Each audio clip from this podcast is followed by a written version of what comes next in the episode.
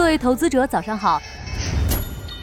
您正在收听的是长乐全球通早间资讯播客节目《长乐早知道》。今天我们关注的是蹭蹭上涨的国际油价。六月中旬以来，国际油价累计飙升了近百分之三十。而在布油重返九十五美元关口后，高盛再度上调油价预期，从九十三美元每桶上调至一百美元每桶。理由很简单：第一，沙特和俄罗斯削减产量，造成供应趋紧。第二，中美两大经济体前景向好，支撑油价需求。事实真的这么简单吗？我们不妨简单复盘一下这一轮油价的走势。石油行业是一个典型的周期行业，经济好，石油不愁卖，油价就可能涨；经济不好，石油卖不动，油价就可能跌。但另一个方面，石油价格又受到欧佩克加各产油国的影响，产油国为了自身的利益，会从供给端调控油价。大家应该记得，疫情刚爆发时，因为对经济过度悲观的预期，原油出现史无前例的负油价。当时一众大佬都高喊“活久见”。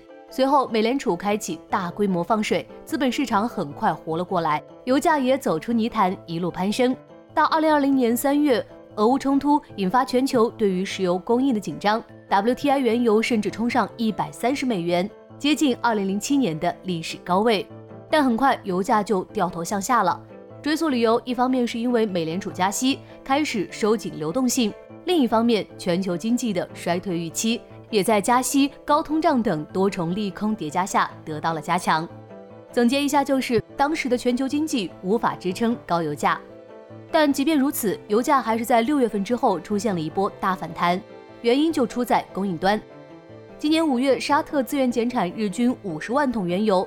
七月起再次自愿额外减产日均一百万桶，两次减产后，老大哥沙特的原油日均产量已减至九百万桶，是近年来的最低水平。而就在上周，沙特又和俄罗斯宣布将减产计划延续到二零二三年底，随后油价冲到了九十五美元，所以减产就是这波原油上涨的主要逻辑。那么，国际油价会涨到一百美元吗？高盛认为可以。但同时，一百美元也可能是本轮油价上涨的终点。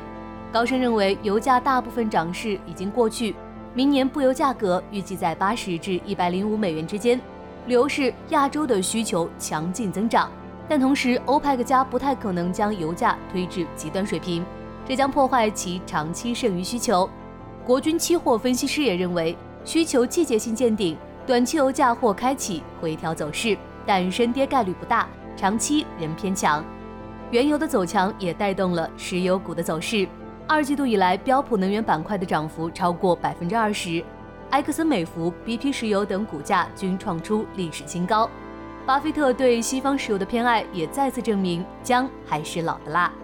港股这边，中国石油股份今年累计涨幅超过百分之七十，中海油的涨幅也超过了百分之五十。